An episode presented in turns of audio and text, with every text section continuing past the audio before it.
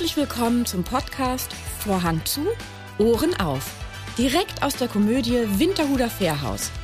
Mit mir, der Theaterleiterin Britta Duer und meinen Gästen. Dieser Podcast ist für alle, die schon immer mal hören wollten, was auf und hinter der Bühne so alles gesagt wird, wenn der Vorhang zu ist. Also, Vorhang zu, Ohren auf. Heute treffe ich mich mit der Vorgängerin von Max Mustermann und spreche mit ihr über Ekelnudeln, Fruchtbonbon, Traumata und so vieles mehr, dass wir daraus zwei Folgen gemacht haben. Ich kann nur sagen, herzlich willkommen, Gertraud Elisabeth Bertha Franziska Mittermeier. So haben dich deine Eltern bei der Geburt genannt. Und du hast auch an dieser ganzen Namenskette sehr, sehr, also so heißt du ja immer noch, es hat sich ja nicht geändert, aber den Künstlernamen hast du dir auch erst ähm, um und bei 1969, also Ende der 60er, erst zugelegt. Und magst du einmal ganz kurz erklären, wie es zu Michaela Mai kam?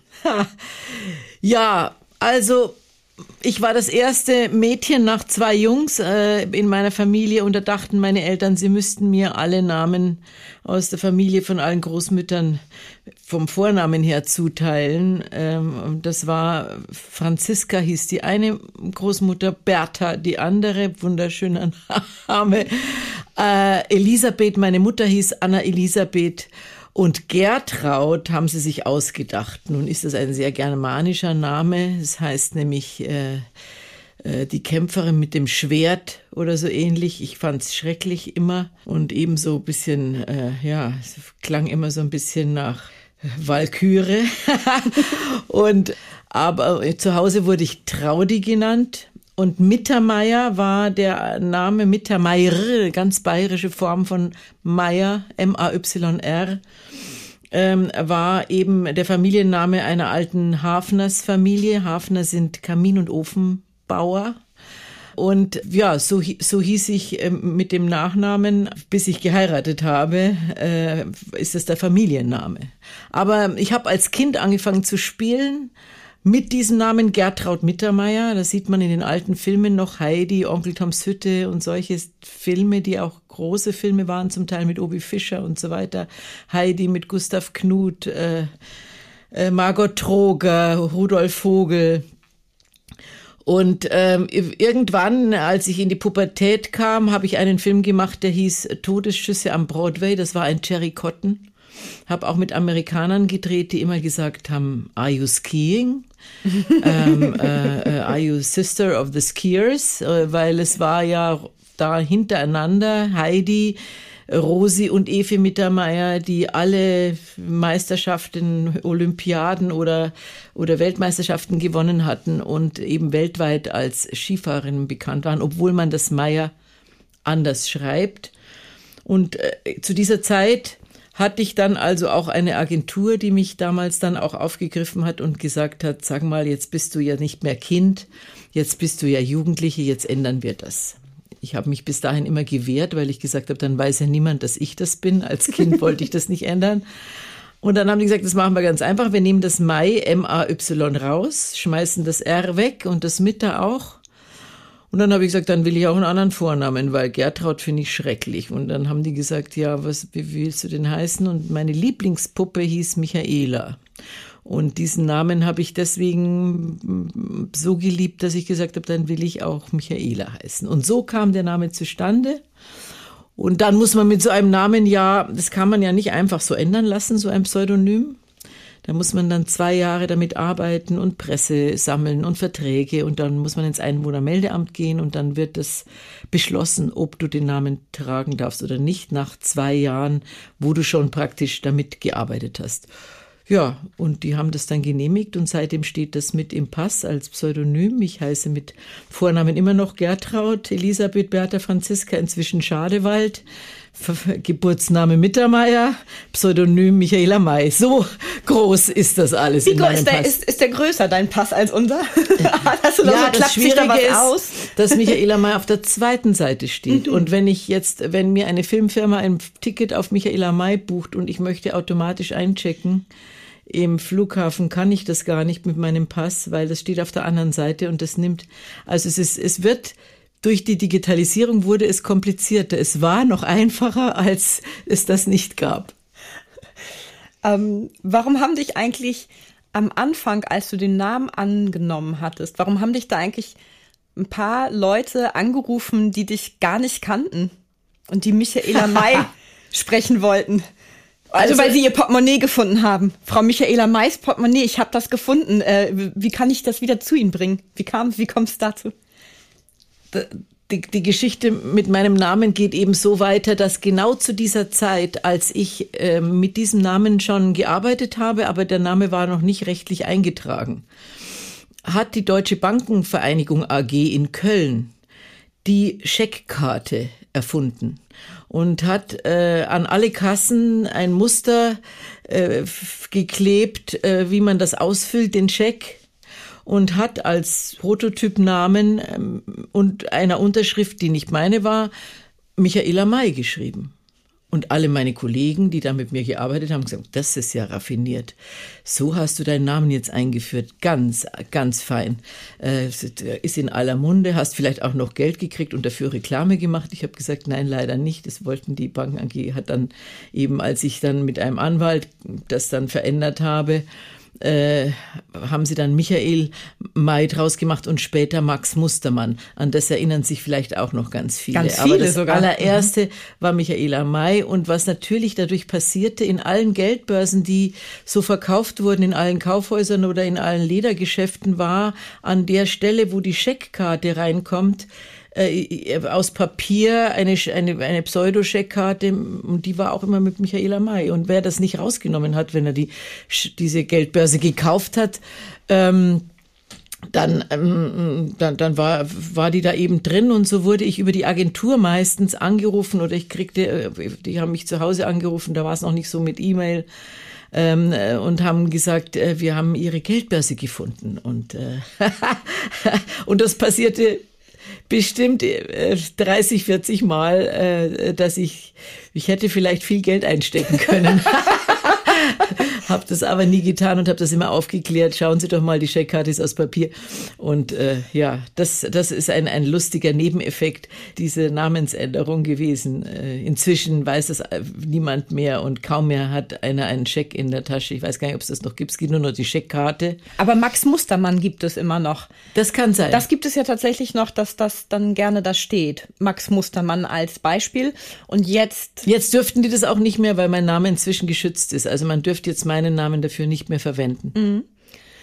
ja, ich sehe jetzt Max Mustermann immer mit ganz anderen Augen. Ich werde immer, wenn ich Max Mustermann sehe, werde ich an dich denken, Michaela. Wurdest du auch von deiner Mutter bis zu ihrem Tod mit, äh, mit Trudi gerufen? Traudi. Traudi, Entschuldige. Oder, Ähm, oder hat die dann, haben die dann, hat sie auch irgendwann Michaela gesagt? Also dadurch, dass ich von außen her immer Michaela genannt wurde, dann und da ja auch noch, als der Name geändert wurde, habe ich noch zu Hause gewohnt und meine Mutter musste die Telefonate oder hat oft die Telefonate entgegengenommen. Es gab noch kein Handy, es gab noch dieses schwarze Wählscheibe-Telefon. Alles hat sich geändert und sie hat zu Hause die Anrufe entgegengenommen. Hat sie immer gesagt, Michaela ist nicht da und Michaela macht das oder jenes und deswegen hat sie sich auch daran gewöhnt. Also es gibt alte Freundeskreise, auch von meiner Mutter, Freunde am Staffelsee von mir, die über die Mutter, die Freunde meiner Mutter, über die ich, mit denen ich heute noch zusammen bin, die mich aus dieser Zeit immer noch so nennen, Traudi. Und die sagen, entschuldige, wir können uns nicht umgewöhnen. Aber meine Mutter war so, die, die konnte beides. Äh, Und deine Töchter? meine Töchter sagen Mama. Also die sagen, Aber wenn sie mit dir böse sind, was sagen sie denn dann? Ich, wenn ich meine, wenn ich böse auf meine Mutter bin, dann nenne ich sie eigentlich in der Regel mit dem Vornamen. Das ist bei meinem Mann so, aber nicht bei meinen Töchtern. Also wenn mein Mann mich mit meinem Vornamen ruft und der ruft Michaela, weil er mich so erst kennengelernt hat, mhm. dann weiß ich, mh, hm, jetzt kommt irgendwas, jetzt wird's ernst. Meine Töchter, die, äh, nee, die sagen eigentlich immer Mama. Auch, auch in, in der Trennungsphase mit, von, von, von ihrem, von dem Vater meiner Kinder und so weiter. Da äh, war immer Mama. Ich weiß, ich glaube eigentlich, aber das haben, haben, ist ja auch wie Eltern das einführen. Wie, manche Eltern wollen nur mit dem Vornamen genannt werden. Bei uns war das nicht so und die sagen Mama und Papa, ja. Mit sieben Jahren begann ja deine Künstlerkarriere mit einer Milchwerbung. Und äh, wenn ich nun Fruchtbonbons und glänzende Nudeln sage, was passiert denn da mit deinem Magen? Ja, es ist eben so zufällig passiert als Kind, dass ich in einem, in einem Kinderballett äh, war, in einem ganz normalen, also auch nicht ein Opernballett oder sowas. Und da war ein, ein Mädchen, deren Vater war Regisseur für eine Werbefirma. Der hat für, für Werbung gemacht im Fernsehen. Und der kam eines Tages in, ins Ballett und hat gefragt, welches Kind, welche, welches Mädchen, da suchte ein Mädchen in diesem Alter, hat den Lust, zum, will mit mir was drehen und so. Und ich war, habe immer schon sehr gern vorgeführt zu Hause, alles Mögliche als äh, als Clown, als Artistin, als als Pferd. Ich weiß nicht, was ich habe immer Zirkus gespielt und alle mussten zuschauen. Ich war sofort dabei und habe dann ähm, eben äh, Probeaufnahmen gemacht und habe anscheinend, sag immer, ich habe die schönste Kuh gemalt. Wir mussten für ein Milchprodukt eine eine Kuh auf eine Glasscheibe malen und dazu kam dann so eine Stimme, meine Mama nimmt immer die und die Milch und so. Ich will jetzt keinen Namen sagen. und ja, irgendwie wurde ich, habe ich sage, ich habe wahrscheinlich die schönste Kuh gemalt, denn die haben mich ausgesucht. Ich hatte Zahnlucken und damals noch noch Zöpfe und alles sowas. Zu Affenschaukeln, ne? Zu Affenschaukeln. Die wurden dann abgeschnitten, weil es war nicht mehr modern, sondern so eine Bobfrisur. Und dann habe ich also da Werbung gemacht und auch öfter Werbung gemacht. Und unter anderem natürlich auch ähm, ich habe es wahnsinnig gern gemacht und es hat mir viel Spaß gemacht und es hat immer 50 Mark gegeben und ich war reich, weil unser Taschengeld äh, war, wir waren damals drei Kinder zu der Zeit, ähm, war knapp bemessen in Handwerksfamilie. Später war mein Vater dann Lehrer. Also wir hatten nie wirklich viel Geld. Ähm, und ja, so habe ich das sehr gern gemacht und unter anderem eben auch Nudeln, Spaghettis waren da mal an der Reihe und, und ich musste sitzen und, und natürlich, dass das schön glänzt wurde, das immer wahnsinnig mit, mit Öl begossen und ich, und ich musste immer sagen, mm, das schmeckt und so. Und in Wirklichkeit war es natürlich, habe ich es hinterher ausgespuckt. Ebenso auch mal Fruchtbonbons, eine ganz bekannte Firma, äh, äh, innen mit einem soften Kern. Und ich weiß, dass ich, äh, ich, das ist ja eigentlich der Traum jedes Kindes, so viel Bonbons zu essen, bei jeder Aufnahme wieder neu und immer, mm, und äh, lächeln, wie gut das schmeckt. Und eigentlich denkt man, eigentlich denkt man, man, boah, ja, und spuckt das aus. Ich durfte es auch immer ausspucken, aber ich musste wieder ein neues nehmen. Und seitdem äh, ist meine, meine Liebe zu Fruchtbonbons äh, auf Null zurückgesunken. Während, ja, Nudeln esse ich natürlich immer noch gern, aber. nicht mit Öl. Nicht unbedingt mit so viel Öl, äh, dass es gleich äh, überall hin glänzt, ja, ja. Also du hattest immer wieder viele große Filmangebote ja auch, auch in der Jugend. Und trotzdem, trotz dieser Filmangebote, hast du dich für eine Erzieherin-Ausbildung entschieden, die du auch abgeschlossen hast. Und warum hattest du dich dafür entschieden? Ja, es war in den 68er Jahren. Ich war in der zehnten Klasse, war in der Klasse schon so ein bisschen plötzlich nicht mehr Klassensprecherin, was mir wahnsinnig gestunken hat, weil ich so viel weg war und, und, und die Lehrer fanden das immer ganz toll. Erzählen Sie mal vom Film und so. Und die, die in der Klasse haben immer für mich mitgeschrieben, auch bis dahin, aber die fanden das dann nicht mehr so toll, dass ich nur zu den Schulaufgaben kam, zum Nachschreiben. Und ansonsten haben sie ständig jeden Tag die Arbeit gemacht und ich kam dann so als sozusagen Prinzessin vom Film. Die Lehrer haben gesagt, toll, und wo waren sie? Ach, erzählen Sie doch mal von Jugoslawien oder von Wien oder so. Und da hatten wir eine in der Klasse, die hat, die hat, äh, heute würde man sagen, so ein bisschen gemobbt. Die hat immer von hinten gesagt so, oh, unser Filmstar weiß wieder was, ah, wie toll, ah, hm, was weiß sie denn jetzt und so. Und so wurde ich so in der Klasse, kriegte ich so eine Stellung von, wir machen mal was ohne die. Äh, war so ein bisschen Außenseiter plötzlich. Und da habe ich dann beschlossen, okay, ähm, jetzt habe ich in der Schule irgendwie nicht mehr so den Anschluss. Ähm, dann höre ich jetzt einfach äh, in der zehnten Klasse auf äh, und werde Filmstar. Mach nur noch Filme. Und ähm, das war dann auch gleich am Anfang, kamen alle möglichen, ein, das war die Filmzeit in den 68ern, es war vor dem, vor dem äh, Literaturfilm, vor der Verfilmung äh, von, von äh, äh, ja, Blechtrommel und die, diesen großen Filmen dann. War eine Filmzeit, die war sehr merkwürdig. Da gab es so fünf verschiedene Sorten von Filmen. Das eine waren Lümmelfilme. Da habe ich noch einen gemacht, Pepe der Paukerschreck. Dann waren es Krimis, die waren damals mehr im Kino als heute. Das war eben Todesschüsse am Broadway, ein, ein Cherry Cotton.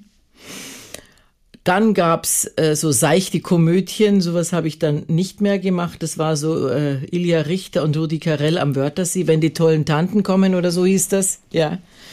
Und äh, äh, dann gab's äh, Karl-May-Filme. Das habe ich auch noch erlebt zu der Zeit, wo ich Onkel Tom Süd, das war aber davor, so in den 63er Jahren, habe ich das miterlebt, wie, wie, wie Pierre Brice und Lex Barker ihre Wohnwägen da in Dubrovnik hatten und war ganz scharf auf ein Autogramm von, von äh, Pierre Brice, den ich sehr verehrt habe, habe aber leider nur eins von Lex Barker erwischt. Den Pierre Brice habe ich nie gesehen, da war ich ganz traurig. Nein, also Karl-May-Filme und dann gab's diese seichten Sexfilmchen da, also Leute in meinem Alter erinnern sich sicher noch an so Titel wie Komm doch mein liebes Vögelein oder äh, äh Lass jucken in der Lederhosen oder Der Maler mit dem goldenen Pinsel. Ähm, solche Titel, wo auch einige Namen, heute namhafte Schauspieler damals mitgewirkt haben, denn es gab nicht sehr viel Auswahl in der Kinoproduktion. Ich bekam auch ein Angebot und das hieß Grimms Märchen für lüsterne Pärchen und ich sollte das Schneewittchen spielen. Nachdem sowohl meine Eltern damals auch immer noch die Drehbücher gelesen haben, wie auch ich, äh, war klar, das will ich nicht machen. Und auch was dann so gedreht wurde, auch Lümmelfilme und so, ähm, dann, ich hatte mir das anders vorgestellt, so wie damals Onkel Toms Hütte in einem großen Spektrum. Aber das war nicht so und dann habe ich gedacht, okay, dann möchte ich jetzt aber auch nicht, ja, möchte nicht zurück in die Schulklasse, dann mache ich jetzt eine Fachschule und mache das, was ich eigentlich als Kind immer gerne schon werden wollte, weil meine Cousine das wurde und immer so tolle Spiele kannte und mit uns immer gespielt hat. Ich werde Kindergärtnerin, hieß es damals. Heute heißt es Erzieherin. Und ähm, ja, ich habe dann auf der Fachschule für Sozialpädagogik das Fachabitur auch gemacht. Ich hätte also auch Psychologie studieren können oder Pädagogik äh, und habe dann die Ausbildung zur Erzieherin gemacht mit dem Praktikum, äh, ersten und zweiten Staatsexamen. Allerdings ein bisschen, ich habe statt vier Jahren Ausbildung dazu, äh, statt drei Jahren vier Jahre gebraucht, weil ich habe dann äh, in dem, in Praktikumszeit immer wieder gedreht und auch Theater gespielt. Ich habe das nicht abreißen lassen. Ich habe in den Semesterferien, die wir hatten, und auch manchmal während der, während der Semester, wenn es ging, äh, äh, gedreht noch und, und, und auch in Berlin mein Debüt gehabt am Theater zu der Zeit äh, in den Ferien. Äh, und als ich dann die Ausbildung fertig hatte, bin ich erstmal abgehauen nach Afrika und ähm, erst danach hat sich dann ergeben, dass ich doch zur Schauspielerei wieder gekommen bin über Helmut Dietl der mir nach Afrika geschrieben hat, der damals noch nicht so bekannt war durch seine Filme und durch seine Serien. Aber der war dann der Ausschlag dafür, dass ich dann später durch den Erfolg mit den bayerischen Serien mit ihm, Münchner Geschichten, äh, Monaco Franzi und Key Royal, äh, dann äh, doch mich für die Schauspielerei entschieden habe. Worüber wir uns alle sehr freuen. ja, ja, ich Aber mich auch. Eine niedliche Geschichte gibt es dann ja auch noch äh, mit einem Kindergartenkind oder aus dem Kindergarten, wenn ich das richtig entsinne. Ich sage nur Autogrammkarte. Ja, ja, also es gibt, gab natürlich witzige Begebenheiten mit den Kindern und ich habe es auch sehr geliebt mit den Kindern. Mit den Eltern fand ich es manchmal schwieriger als, als mit den Kindern. Aber es war eben so, dass eine Mutter hat mich irgendwie erkannt. Ich war ja damals dann auch schon viel im Fernsehen oder im Kino und hat gesagt, sagen Sie mal, weil ich habe dort natürlich unter Traudi und und Mittermeier gearbeitet im Kindergarten. Ähm, Sie, Sie sind doch auch im Film. Äh, könnte ich, haben Sie auch Autogramme? Und habe gesagt, ja, ich bringe Ihnen mal eins mit. Und habe dann an einem Tag ein Autogramm gebracht und habe dem Jungen gesagt, guck mal, das hier, Maxi, das ist ein, hier ist ein Autogramm für deine Mama. Und habe sie in seine Brotzeitasche gesteckt. Und als die Mutter ihn abholte, kam er wedelnd mit dem Autogramm seiner Mutter entgegengelaufen und sagte, Mama, schau mal, die Tante Traudi hat mir was geschenkt, da kann man ein Auto mitgewinnen. und alle wollten dann auch ein Auto gewinnen. Und so kamen dann die ersten 100 Autogrammkarten unter die Kinder. Nein, nein, 30 Kinder waren das oder weniger. Ja, ja, aber es ist lustig, ja. Du sagtest, dass du deine ähm, Theaterbühnenanfänge in Berlin hattest und äh, da möchte ich natürlich mal kurz drauf eingehen, denn du hattest ja auch Bühnenerfahrungen bei uns auf der Bühne und zwar Komödie am Kurfürstendamm. Stimmt. Und zwar eine Handvoll Brennnesseln richtig. mit Hannelore Elsner und Günther Pfitzmann. Sehr richtig. Ja, und kannst du dich dann an die Produktion noch ein bisschen erinnern? Also ich hatte äh, ja gelesen, wie dein Vorsprechen verlief. Da ja. hast du ja Jürgen und Hans, Hans noch. Genau, beide kennengelernt. Ja. Und ähm, ja, das war ganz schrecklich. Also das war furchtbar, weil ich war ja ich war, glaube ich, 18 oder noch, also ich war auf jeden Fall noch nicht auf der Schauspielschule. Ich hatte noch keine Ahnung von Sprechtechnik und all diesen Sachen. Aber ich habe gedreht in Berlin eine Serie mit Willi Milovic und Heidi Kabel, die hieß Heidi Tiptop. Heidi Willi, also von Heidi und Willi und Tiptop war die war so eine eine ist auch eine witzige Geschichte, war so eine Waschfirma, eine Reinigungsfirma, in der die Angestellten waren Dieter Hallervorden und Klaus Dahlen, die da immer mit dem Putzeimer rumliefen. Und dieses, und die Kinder, also die haben sich damals ausgedacht, das wird ganz was Tolles. Wir nehmen aus jedem Bundesland, aus, von jedem Teil äh, der Familie jemand, der in seiner Region bekannt ist. Das war eben Willi Milovic in Köln, Heidi Kabel in Hamburg, Ilja Richter war mein Bruder aus Berlin, von Disco war der bekannt und ich aus München.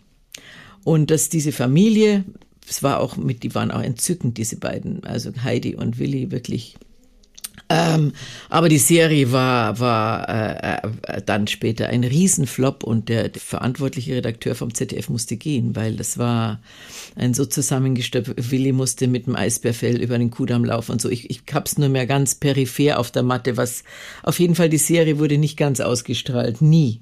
Aber, ähm, aber der Regisseur von der Serie, der inszenierte dieses Stück an der Komödie.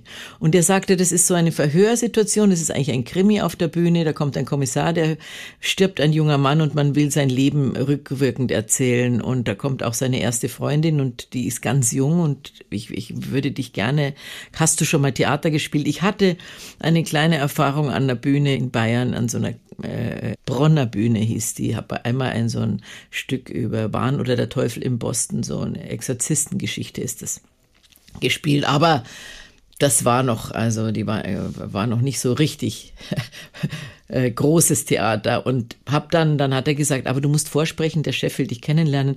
Sag ich, ja, was soll ich denn da vorsprechen aus dem Drehbuch? Und dann hat er gesagt, nee, nee, ich, äh, nimm doch mal Romeo und Julia, äh, die Balkonszene, du weißt, die Nacht verschleiert mein Gesicht, ich weiß es noch wie heute.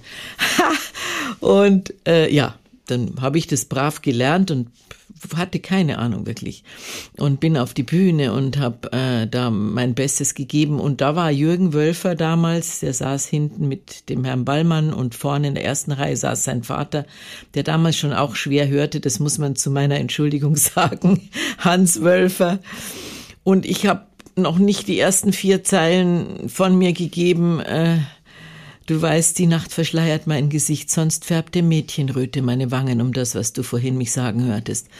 Und dann sagt er, Jürgen, verstehst du was? ich gehe mal ins Büro und stand auf und ging dann ins Büro und äh, und ich dachte, okay, das war's jetzt. Und Jürgen kam nach vorne und sagte, nein, alles gut, mach mal weiter. Und ich äh, machte also weiter und habe gedacht, na, ist eh schon wurscht. Und ähm, ja, dann kam er rauf und sagt, ist gut, ist gut, wir probieren das mal. Das muss man schauen. Ähm, das, äh, vom Typ her bist du richtig und äh, ich durfte es probieren und hab's auch probiert und hab's dann auch gespielt. Und es war so ein Auftritt von vielleicht 20 Minuten. Es war nicht allzu groß. Trotzdem war ich nach dem fünften Abend heiser. Also ich habe dann eben nicht diese Technik, wo man von unten vom Zwerchfell aus diese Atmung äh, lernt, sondern vom Kehlkopf her versucht laut zu sein. Und äh, da kam der entzückende Günther Pfitzmann, der wirklich rührend war und der, der Söhne hatte, die ein bisschen älter waren wie ich. Pummel und Pusi hieß, nannte er sie, glaube ich, und der sagte zu mir, ich soll doch zu ihm nach Hause kommen, er wird ein bisschen mit mir arbeiten. Und so hat er mit mir wirklich meine erste Sprechtechnik gemacht und hat dann immer hat seine Söhne vorgestellt und hat immer so gesagt, du wärst ja eine ideale Schwiegertochter. aber äh, nicht zu den Söhnen natürlich, ja. aber zu mir und aber er war rührend und das ich habe eine ganz warme und große Erinnerung an diesen Mann, denn der hat mir die ersten Sprechübungen gegeben, den kleinen Haie mit nach Hause und hat mir gelernt eben, wie man auf der Bühne dann doch spricht und sprechen kann, dass man über die fünfte Reihe hinwegkommt, verstanden wird, ohne dass man dann heiser wird. Und später habe ich natürlich das dann noch vervollständigt in der Schauspielschule. Aber äh, das war meine allererste Erfahrung. Und in dem Stück kam auch unter anderem, das war auch noch interessant, eine Schauspielerin vor, die wurde auch verhört. Das war nämlich das, das sexuelle Abenteuer des, dieses jungen Mannes in dem Stück. Das war Hannelore Elsner. Und die war schon ganz groß. Die war durch den Tomalla mit irgendeinem Stück Vater einer Tochter oder sowas, hieß das, glaube ich, ein ganz bekanntes Stück auch auf dem Theater und auch im Film. Hannelore war schon ein Theater- und Filmstar und wir hatten uns wir haben uns eine Garderobe geteilt und, ähm, und ich habe nur mit großen Augen und Ohren sie beobachtet, auch bei den Proben, wie sie das macht. Und sie hat mir dann als den ersten Tipp gegeben auf der Bühne und hat gesagt, wenn du vor der Premiere oder vor jeder Vorstellung, äh, dass du locker sprichst. Und wenn du Sprachübungen machen willst, nimm ein Stöpsel von einer, von einer Weinflasche in den Mund, mach deinen ganzen Text mit dem, erst mit dem Stöpsel und versuch das alles so zu sagen. Und wenn du den Stöpsel dann rausnimmst, dann kommt das alles ganz klar raus. Und ich habe dann eben Abraham saß nah am Abhang mit dem Stöpsel und dann kam Abraham saß nah am Abhang, so heißt diese eine Übung mit A's. Ja, das war Hannelore Elser und ich habe dann später noch viel mit ihr gedreht und äh, gespielt. Äh, zuletzt den Film Familienfest 2015, den, für den wir auch viele Preise gekriegt haben. Und ich habe sie sehr gemocht, auch in ihrer Eigenwilligkeit und in ihrer, äh, ja, wie soll ich sagen, Kapriziosität, die sie hatte. Sie hat, konnte durchaus eben auch schwierig sein, aber immer für die Sache. Das habe ich auch von ihr gelernt, dass wenn man mit etwas, etwas nicht zufrieden ist, muss man kämpfen und eben andere beurteilen das da oft als schwierig, aber es ist auch sehr oft berechtigt.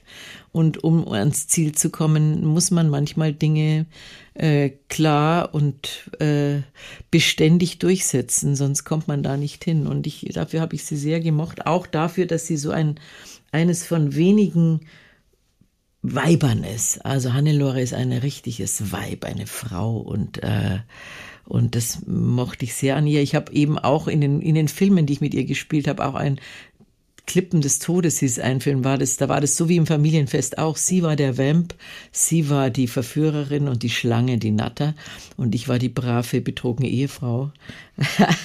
ja, das ist eben so mein Typ. Ich habe zwar, durfte auch mal öfter dann äh, auch ins, ins andere Fach von Prostitution und so weiter einsteigen, Gott sei Dank, und dürfte das auch spielen. Aber wenn ich mit Hannelore zusammen gebucht wurde, dann war ganz klar die Rollenverteilung, Hannelore ist der Vamp und ich bin die saubere, die gute Frau. Ja. Im Zusammenhang mit Theater hast du aber auch noch etwas anderes gelernt, wie ich gelesen habe. Und zwar hat das mit Knoblauch zu tun. Ah, Gottes Willen. Das Ja, ist uns ja, also- Leuten hier klar, aber wenn, ne, also Ja, ja, es gibt ja verschiedene Gesetze, das wusste ich natürlich alles nicht. äh, Und als ich da gespielt habe, hatte ich auch noch keine Schauspielausbildung, eben nämlich nach der Komödie. In Berlin hat die Komödie in München mich auch angefragt äh, für die Kinder Eduards ein Stück. Eine Mutter hat drei Kinder von drei verschiedenen Vätern und die kommen an dem Abend und die Väter wissen nicht, welches Kind ist meines. So, das ist so ein bisschen die Handlung. Äh, Jampi Schönböck war mein Vater, Ivan Desny und äh, Herbert Tiede waren, glaube ich, die drei Väter, aber die Mutter. Und jetzt kommt zwar Gisela Uhlen. Und äh, ich darf das erzählen, weil ich habe mit ihr später auch drüber geredet. und ich habe gespielt, die Tochter, zwei Söhne und eine Tochter.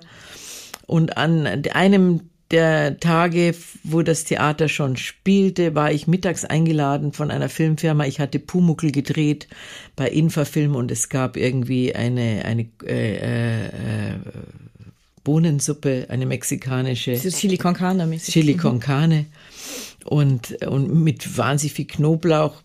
Ich habe das nicht so gemerkt und habe auch gerne gegessen und bin abends ins Theater und schon die Maskenbildnerin sagte, boah, was hast du für eine Fahne? Um Gottes Willen, du darfst doch keinen Knoblauch essen. Ich, wieso? Ja, am Theater, das darf man nicht. Und geh sofort rüber im Bayerischen Hof, weil das Theater ist direkt im Hotel und hol dir Petersilie und Zitrone und lass dir das geben und, und nimm, hol noch eine Zahnbürste und so. Ich habe Petersilie gegessen, Zitronensaft, das soll angeblich helfen, ausgedrückt aus der Zitrone und äh, Zähne geputzt und äh, ja, es kam so, wie es kommen musste. Es war der erste Akt und ich, der endete damit, dass ich an ihrem Knie lehne und, und sage, ach Mama und so, also mit, mit dem A so richtig in ihr, Hauchend. in ihr Mama. Gesicht hauchte von der Schulter auf uns. Der Vorhang ging zu und sie stand auf und schubste mich weg. Und, und, und sagt, du stinkst nach Knoblauch. Welche Undiszipliniertheit am Theater. Und groß und geh weg. Ich, Entschuldigung, ich weiß, ich habe eine Chili con Carne. Geh weg! Und schubste mich so den langen Gang zu den Garderoben hinter. Und, und es kam der zweite Akt und ich war fix und fertig. Ich wusste gar nicht, wie ich weiterspielen soll. Und sie hat, sie schlug die Türen und die Männer kamen und sagten, denkt dir nichts, macht nichts. Sie ist schwierig und so. und, und gerade Champi Schönbeck hat, was, stand sehr auf meiner Seite, aber sie hat von da ab 14 Tage kein Wort mit mir hat wirklich, und für mich war das so schlimm. Ich war ja noch so unerfahren und ich, ich musste sie ja so lieben und, und Mama und sie immer umarmen und ich habe mich gar nicht mehr getraut, mich richtig an sie ranzulehnen. Und sie hat, drehte auch dann immer so brüskiert ihren Kopf demonstrativ weg und, und ich habe gelernt, am Theater kein Knoblauch, weil manche mögen diesen Duft, der da so dann, den man dann so ausströmt, wenn man spricht, den können die eben nicht ertragen. Und jetzt, also zum Beispiel hier, in dem Stück, das ich hier spiele, der Sittich mit Christian, haben wir, äh, kam Christian auch ein paar Mal und sagt, hast du was gegen Knoblauch? Ich habe gesagt, nein, nein. Und dann ist, wenn die Absprache da ist, dann darf man Knoblauch essen. Aber auch beim Drehen, ich kann das schon verstehen also nicht nur äh, bei, bei, bei Knoblauch, auch, auch manchmal Kollegen, äh, wo man ihnen gerne auch ein, ein Pfefferminzbonbon anreicht, weil man das so nah hinkommen muss und das bestimmte Düfte und bestimmte Ausdünstungen nicht so äh, ertragen kann. Das gibt's, ja. Aber kannst du dann einfach so das gut charmant äh, bespielen und demjenigen tatsächlich einen Pfefferminzbonbon geben oder hast du dann eher gesagt, ach, Augen zu und durch, ich hätte gerne einen Pfefferminzbonbon, aber hattest keins so ungefähr? Wie bist du damit umgegangen naja, beim man Drehen? ist äh, gesund ist, was hart macht. Also äh, man muss es manchmal schon aushalten und es ist manchmal schwierig, einem Kollegen das zu sagen. Mhm. Oft ist es aber so, dass nach einem so Drehtag im, im Bett äh, das dann ja auch vorbei ist. Und äh, es ist schon schwierig, wenn, wenn, wenn man die, wenn, wenn die physische Komponente nicht ganz so da ist, da, das zu überspielen. Aber das ist dann die Schauspielkunst, die man braucht, um auch Dinge zu ertragen oder oder zu überspielen, die vielleicht äh, jetzt nicht so sind, dass man sagt, das ist ideal. Ich sag's jetzt mal ganz vorsichtig. Du hast mal ein Seminar bei Lee Strasberg gemacht. Und was hast du von ihm gelernt? Der hat, also ähm, für Leute, die, die ihn jetzt nicht so gut einordnen können, der hat zum Beispiel dieses Method Acting. Lee Strasberg ist so der, der große Vorreiter gewesen vieler Schauspielschulen mit seiner Methode, äh, eben äh, auch nach Stanislavski, der russischen Methode, sehr ähnlich. Und der hat alle großen Schauspieler der damaligen Zeit unterrichtet und er kam für 14 Tage tatsächlich einmal nach Bochum ins Bochumer Schauspielhaus. Und wir konnten uns dafür dieses Seminar anmelden. Und meine Agentur hat gesagt, mach das, das ist sicher toll. Und ich bin dankbar, wirklich bis heute. Äh, wir waren mit den Bochumer Schauspielern damals, das war äh, Erika Skrotzki, Angela Winkler, ähm, die Männer weiß ich nicht mehr so genau, aber auf jeden Fall waren das große Theaterstars damals schon. Und äh, ich, ich habe neulich Jan Niklas getroffen, auch ein Schauspieler, der äh, damals in dem Seminar war. Die Glinde Turban, die dann später den großen Dirigenten geheiratet hat. Auch ja. Äh, auf jeden Fall waren wir alle in diesem Seminar und er hat uns immer Aufgaben gegeben, deutsche Literatur. Er konnte auch Deutsch ein bisschen, also verstanden hat er es. Er hat dann auf Englisch immer gesprochen. Wir mussten selber Szenen hinlegen wir haben schon gelernt, du musst immer erforschen, wo ist die Ursache für eine bestimmte Haltung, für eine bestimmte äh, äh, für einen bestimmten Ausdruck, für auch für die für die Klamotte, für wie du sprichst. Wo holst du das her? Die Hintergründe quasi. Die Hintergründe. Das war die heilige Johanna von den Schlachthöfen. Das war Erika Skrotzki. Das weiß ich noch genau. Äh, die kommt und teilt Suppe aus für die Heilsarmee.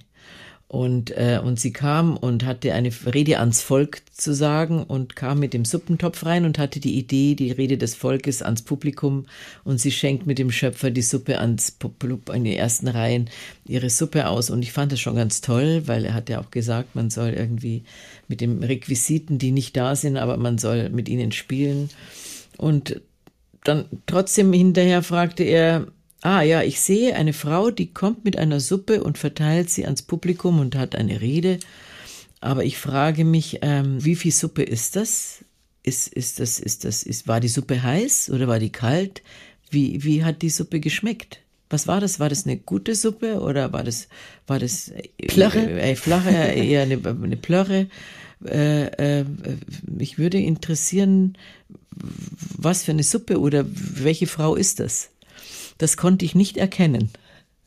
Und dann kam sie wieder rein mit ihrem Topf, schleppte einen schweren Topf, ja, stellte ihn ab und er war auch heiß. Sie ließ ihn mehr oder weniger fallen. Sie nahm den Schöpfer und probierte an der Suppe und die Suppe war schrecklich. Nicht so lecker. Nicht so lecker. und, und du hast sofort plastisch gesehen, was in dem Topf drin war.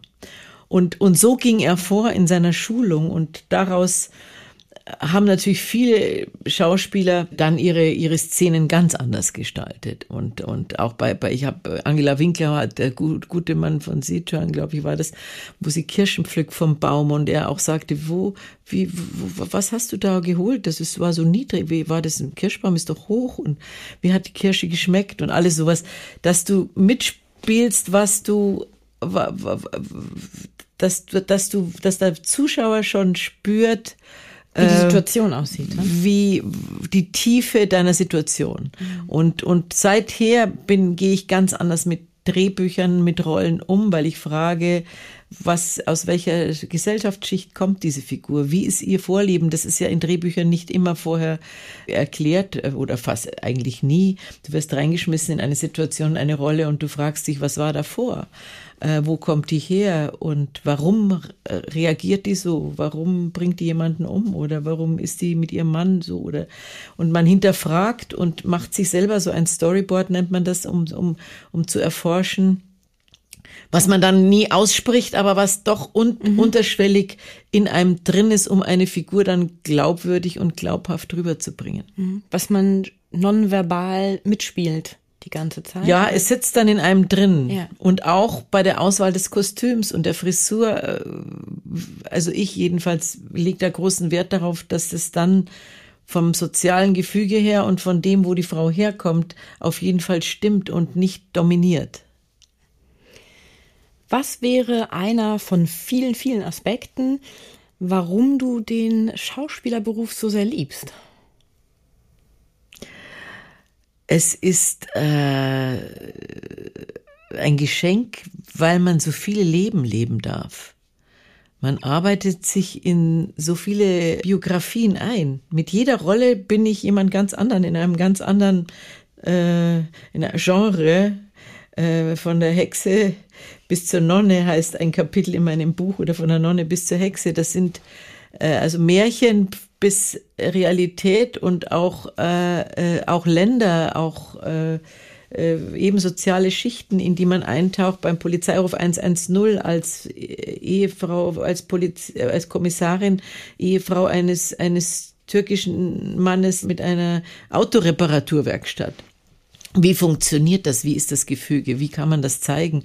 Und da ist es auch, glaube ich, wichtig als Schauspieler, dass man da seinen Einfluss geltend macht, dass was einem da wichtig ist. Da, da war ich auch ganz erpicht darauf zu sehen, wie die Wohnung aussieht, wo, wo diese beiden Elemente bayerisch-türkisch vorkommen, wo ein, ein Teppich an der Wand hing mit einer Moschee aus Istanbul, wo äh, ich so ein bisschen auch bayerische Strickjackerl anhab, obwohl jetzt nicht gerade im Dirndl. So, also da, das sind dann die Sachen, wo du als Schauspieler einwirken musst, weil der Kostümbildner vielleicht erstmal guckt, was sieht hübsch aus oder gibt natürlich auch viele Kostümbildner, die sich da auch schon sehr differenzierte Gedanken gemacht haben, aber da bin ich immer sehr akribisch und auch vielleicht schwierig in der Auswahl. Wie zum Beispiel in unserem Stück hier, der Sittich. Dieses Stück ist eigentlich, ohne dass eine Frau sich umzieht. Dieses Stück spielt an einem Abend in einem Kostüm. Und ich habe gesagt, ein Abend, zwei Schauspieler, eine Frau.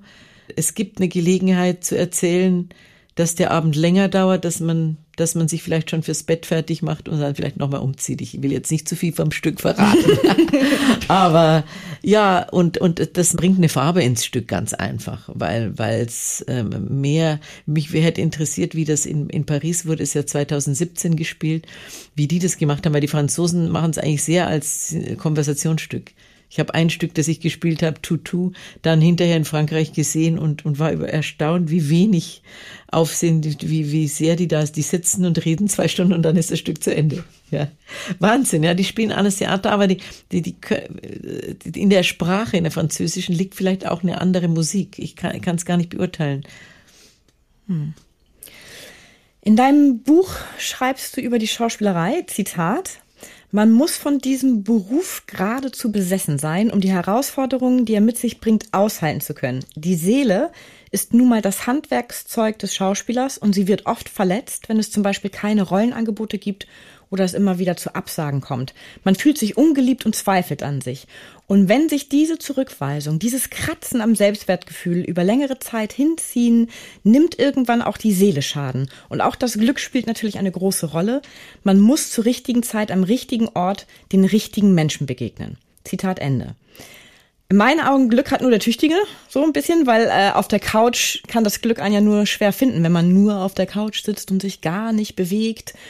Ne, so, also wenn man rausgeht in die Welt und offen ist, dann hat das Glück immer auch eine Chance, also oder Fortuna, wie man es nennen mag, ähm, ja, einmal einen einzuschenken. Aber jetzt kommt nämlich mein, meine Frage, die da in mir aufgekommen ist, als ich das alles las. Wie bist du eigentlich mit seelischen Verletzungen in deinem Beruf umgegangen? Hast du bei Ablehnung und harscher Kritik dir einfach ein dickeres Fell zugelegt? Oder also wie, wie hast du über all diese Jahrzehnte damit gelebt zu lernen, ohne dass es dich kaputt macht, deine Seele betrifft? Ja, ich habe gelernt und das musste ich lernen, dass man eben, wie du gerade sagtest, ähm, äh, nicht auf der Couch sitzt und wartet, bis das Telefon klingelt oder sagt, ich habe ja einen Agenten, der macht das für mich. Das habe ich am Anfang auch gedacht. Ich habe jetzt eine Agentur und dann läuft das so und am Anfang lief das auch durch diese ganzen eben bayerischen Serien. Aber dann hat irgendwann ähm, ähm, Helmut Dietl zu mir auch gesagt, du musst von den Serien raus und und ich war dann auch plötzlich so bayerisches äh, bei, ja, bayerische fast Volksschauspielerin und, und Komödienstadel kam an und das wollte ich dann nicht mehr drehen und bin dann nach Hamburg gegangen, extra um was anderes zu machen. Also es kam dann von mir, dass ich sage, jetzt lieber nicht drehen, sondern ganz was anderes, vielleicht auch nicht so viel Geld verdienen, aber Theater in Hamburg. Ernst Deutsch Theater, Genosse Vigon oder Hinter dem Vorhang, ein antikommunistisches Stück von Josef Breitbach war das damals, Friedrich Schütter noch Theaterintendant spielte, mein, meine, mein, ich spielte sein Verhältnis. Und die ganzen Jungs aus von damals, Jörg Pliva, äh, Volker Lechtenbrink, Volker Kreft, äh, äh, Michael Hinz, ähm, Manfred Redemann, die waren alle da. Und ähm, ja, äh, ich habe dann eine, dann auch eine Serie in Paris gedreht, äh, habe versucht, mh, aus diesem Bayerischen rauszukommen. Lieber weniger, aber dann ganz andere Sachen zu machen. Und das, glaube ich, ist, ist wichtig, dass man wenn man in so eine Sackgasse gerät, die man als solche empfindet. Ich habe zwar gedreht oder hätte da auch drehen können, aber ich wollte eben nicht nur bayerische Sachen drehen. Ich wollte eben, ich habe ja auch dann die Schauspielschule gemacht und das bayerische abtrainiert und und war bereit für für das gesamtdeutsche große Publikum und und wollte dann einfach weg und das glaube ich ist wichtig für alle jungen Schauspieler auch wenn das nicht kommt, was man gerne möchte, und dann muss man sich auf den Weg machen, vielleicht auch unbequem über Wege, dass man selber sich ein Stück aussucht und versucht, das anzubieten oder eine Lesung einübt, mit, mit anderen Schauspielern zusammen vielleicht in einem kleinen Theater etwas auf die Beine stellt, was einen interessiert, ein Stück, das einem am Herzen liegt. Wichtig ist, dass man, dass man ganz viel erforscht, was man selber wirklich spielen will. Was will ich? Und je klarer man das weiß, umso genauer, das ist mit, wie mit allen anderen Wünschen auch, je klarer man das ansteuert, umso äh, zielgerichteter wird man ans Ziel kommen. Und dafür muss man dann auch wirklich hart arbeiten. Da kann man sich nicht auf die äh, ausruhen und sagen, es kommt schon irgendwie. Und ich mache ein paar schöne Fotos und die verschicke ich dann über Instagram oder über meine Agentur und dann wäre äh, der Schauspielberuf ist kein Modelberuf, das ist das eine und es ist hat auch mehr zu tun als nur mit Äußerlichkeit, nämlich äh, eben auch sehr viel mit Innerlichkeit und die äh, muss man erarbeiten und muss ja da gibt's ja dieses Wunschbuch, wo man sagt, wenn man ganz fest an was glaubt, dann kann man es eher ansteuern, wie wenn man gar keine Vorstellung hat. Zum Beispiel, wenn man eine Wohnung sucht jetzt. Wenn man sagt, ich will mal eine schöne Wohnung haben irgendwo in München, dann werde ich nie eine haben. Aber wenn ich sage, ich hätte gerne, äh, so wie jetzt bei mir im Glockenbach, ich hätte gerne äh, oben am Dach, ich hätte gerne in, am liebsten in dieser oder jener Straße, am liebsten in diesem Haus, äh, dann wird es auf jeden Fall konkreter und dann wird auch meine Suche konkreter und dann wird mein Ziel schneller mich erreichen, als wenn ich das, so wird schon irgendeine Rolle kommen. Ja, so. Das heißt dann, wenn man auch ein bisschen zielgerichtet ist, treffen einen die Pfeile von rechts und links außen von Kritik vielleicht nicht mehr so hart? Also Kritik ist äh, Kritik ähm, habe ich immer sehr gern angenommen von Regisseuren, wenn die gesagt haben, mach mal weniger oder mach mal dies oder das. Ähm, Im Theater habe ich ich musste da erst reinwachsen, denn ich kam vom Film und die Anfänge am Theater waren für mich sicher schwierig, weil ich, ich hatte Angst vor der Bühne, Angst vor dem Direkten, Angst, dass ich es nicht wiederholen kann. Äh, ich musste die Angst verlieren und da musste ich mich erst freispielen und dann war für mich wichtig die Kritik des Publikums und, und äh, ob das Stück gelaufen ist oder nicht. Aber äh, was wirklich an einem kratzt, ist, wenn man dann mal wirklich auch mal zwei, drei Monate nichts zu tun hat und auch noch nicht weiß, was macht man im vierten Monat aber ich, ich hatte irgendwie immer so ein Gottvertrauen. Na, vielleicht war es auch naiv, aber ich habe mir immer gedacht, es kommt schon und habe meine Zeit dann mit, ich habe ein Instrument gelernt, ähm, habe dann mal Saxophon angefangen, ich habe Bergtouren gemacht, ich habe Kinder bekommen, wobei ich da versucht habe, nach der Schwangerschaft sofort wieder weiter zu drehen, weil ich Angst hatte, wenn das Loch zu groß wird, dann ist, bist du schnell vergessen. Und das ist, glaube ich, auch so. Ne? Man muss versuchen, durch irgendwelche Dinge, es ist die Aufmerksamkeit oder, oder, oder sich selber nicht in, in ein in Ablegefach äh, zu manövrieren, indem man mal äh, zwei, drei Jahre nichts macht mit den Also Kindern. diese Kontinuität das ist immer wieder, wichtig. ne? Das ist, das ist ich glaube, wichtig. das war auch wichtig, dass es dann auch immer wieder kam, war bestimmt auch Glück. Glück und auch das Glück, dass ich diese Titelgeschichten gemacht habe, die dann über Jahrzehnte bis heute äh, wie Kir Royal oder Münchner Geschichten war damals zum Beispiel hier in Hamburg noch gar nicht bekannt. Das wurde erst über die Jahre, nachdem es auch in Österreich und 15 Jahre lang immer wieder wiederholt wurde, auch im, im gesamtdeutschen Programm, es war damals ja noch ein Regionalprogramm und wurde in Hamburg zum Beispiel nicht gekauft. Also ihr konntet das gar nicht sehen. Aber in München war das total, ein totaler Renner. Aber dann Key Royal natürlich, war dann Abendprogramm äh, ja, durch diese Geschichten und durch das das Titel dann so den großen Namen hatte und äh, ja, dann auch Polizeiruf 110 viel später. Aber ich habe auch so Serien wie Forsters Falkenau oder den Bergdoktor damals schon. Der war auch von Sat 1. Das war auch ein Riesenerfolg. Und ja, es waren dann so Erfolge, die mich dann immer von einem Ding zum nächsten getragen haben. Äh, ich hatte die ganz großen Lücken, hatte ich wirklich nicht. Ich hatte Verletzungen öfter. Ich habe mir einmal einen Oberschenkelhalsbruch, einmal die Achillessehne gerissen und solche Dinge, die einen rausreißen. Ich konnte manche Dinge, musste ich dann absagen und habe aber versucht, das, das nicht so an die große Glocke zu hängen. Weil das ist auch so ein Ding als Schauspieler, wenn einmal krank, immer krank. Oder einmal Mutter, immer, ah ja, die ist ja schwanger. Ja, die schon wieder schwanger. Ja, die schon wieder. Ja, da sind sechs Jahre dazwischen, ne? Aber so, also. Das geht so wahnsinnig mhm. schnell, dass du ja. in eine Schublade entweder schwanger oder krank oder äh, oder wenn einmal das aufkommt, habe ich mit Kollegen erlebt, Alkohol, dann bist du ganz raus. Das ist wahnsinnig schwer.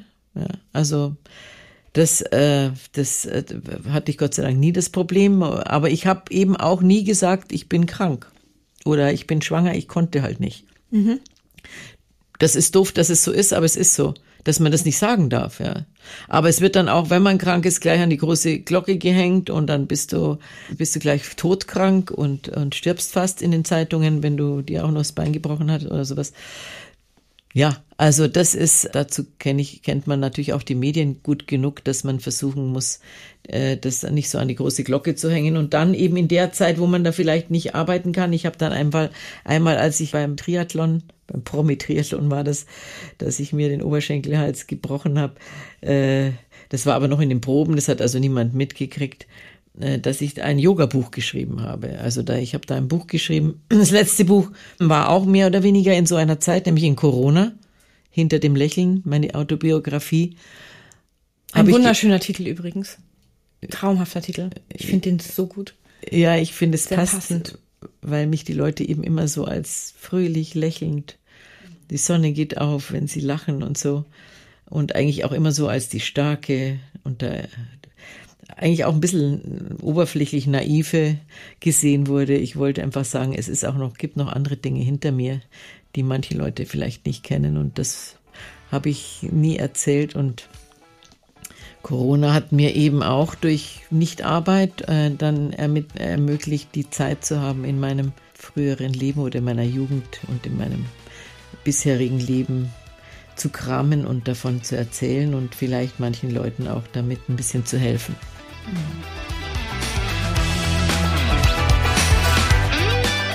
Einen kurzen Einblick in unsere jeweilige Podcast-Folge erhalten Sie auch über unseren Facebook- und Instagram-Account. Schauen Sie doch mal vorbei, denn wer die Komödie kennt, wird Abonnent. Bis zur nächsten Folge wünsche ich Ihnen viele Anlässe zum herzhaften Lachen, Zeit zur Entspannung und jede Menge Spaß im Alltag. Bis dahin, Ihre Britta Dua.